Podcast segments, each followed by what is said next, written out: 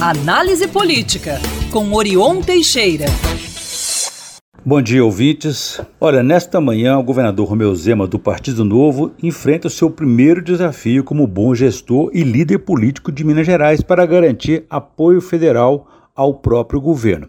O primeiro ato deverá ser de Zema superar o mal-estar que ele próprio criou ao adotar a linha política equivocada e extemporânea que adotou para se apresentar como principal opositor do governo Lula e como herdeiro do bolsonarismo, que sucumbiu parcialmente aos atos antidemocráticos e golpistas. Zema chegou a acusar, sem provas, o governo Lula sete dias depois que levou solidariedade a ele contra os atentados do dia 8 de janeiro. Então ele acusou de fazer vistas grossas ao golpismo para se fazer de vítima. Apanhou por conta disso de ministros, petistas e outras correntes pela atrapalhada que cometeu. Zema ainda não se retratou e terá hoje a oportunidade de reparar essa agressão.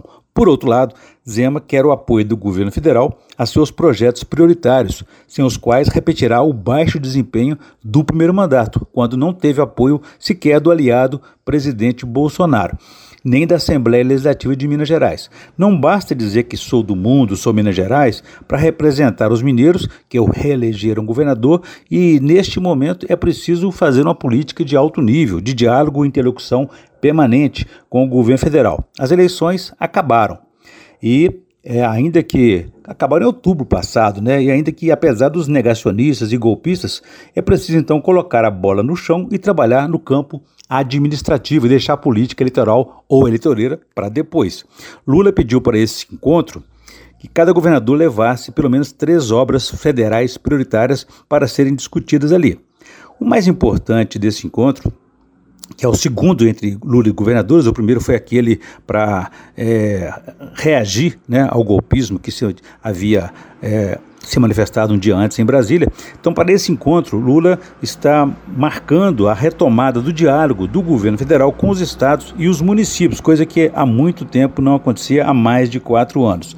É, os governadores querem a compensação pelas perdas do ICMS após, após as perdas brutais na arrecadação por conta daquela mudança na cobrança da tributação dos combustíveis. Também é, eles comemoram então essa retomada do Pacto Federativo, né, que é a primeira reunião com o presidente Lula. Os 27 governadores estaduais confirmaram presença nessa reunião, hoje no Palácio do Planalto. Lula vai ouvir a todos, já disse que quer dar o tratamento igualitário e respeitoso, desde que seja tratado igualmente.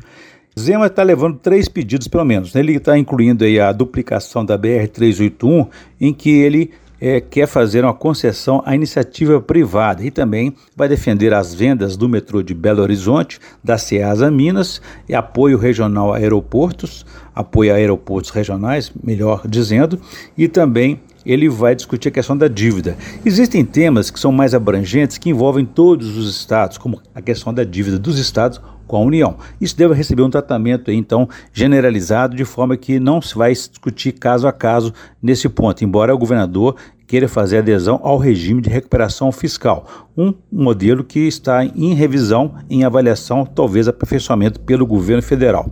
Então, o desafio de Zema hoje é tentar é, criar, abrir um canal de diálogo com o governo federal para que as suas demandas sejam as demandas dos mineiros e também seja a demanda do governo federal, de forma a fazer aí uma administração com resultados. E no, no campo é, doméstico, aqui na política mineira, Zema tem outros desafios depois de sair chamuscado, derrotado aí na, na, disputa pela presidência da Assembleia, é preciso tomar cuidado agora daqui para frente com outras disputas, porque a Assembleia é uma, é uma disputa permanente entre legislativo e executivo. Então, a questão, por exemplo, ali da formação de comissões, a composição dessas comissões temáticas e também a formação de blocos. Se o governo voltar a interferir, como fez na disputa é, pela presidência da Assembleia, pode sofrer novas derrotas. Então é importante aprender as lições com os erros e daqui para frente governar de maneira mais, digamos assim, é, positiva, afirmativa, compreendendo o papel da Assembleia, do Judiciário e do próprio Executivo